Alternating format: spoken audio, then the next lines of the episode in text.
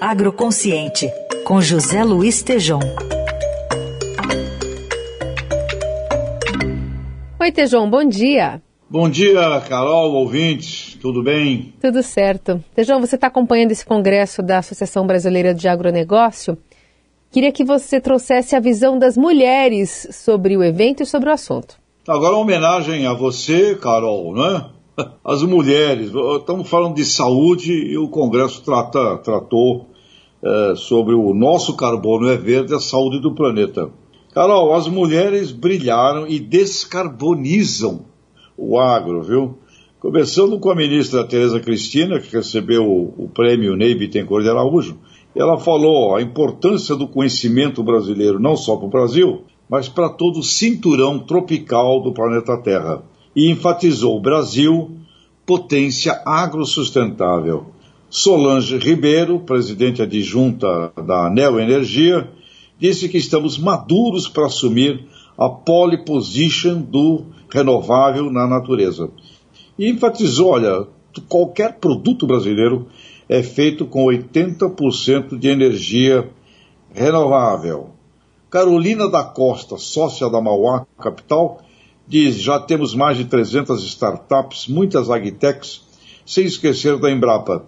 Só precisamos conciliar inovações e os suportes de crédito. E ela sugere algo genial: repaginar as cadeias produtivas desde a semente até o consumidor consciente.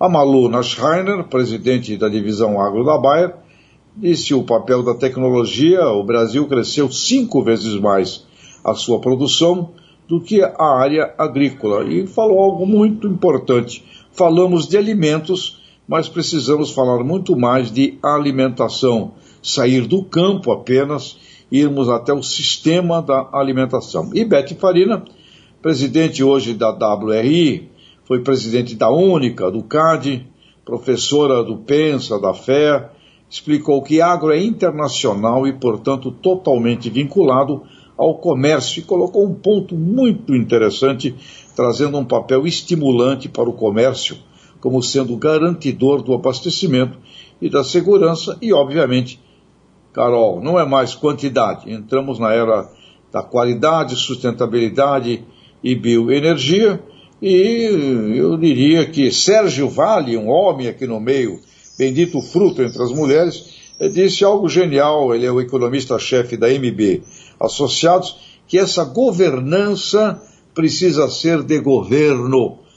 O governo brasileiro precisa assumir um país ESG, de meio ambiente, responsabilidade social e, obviamente, a governança. Então, Carol, Viva as mulheres, viu? Descarbonizaram hum. tudo.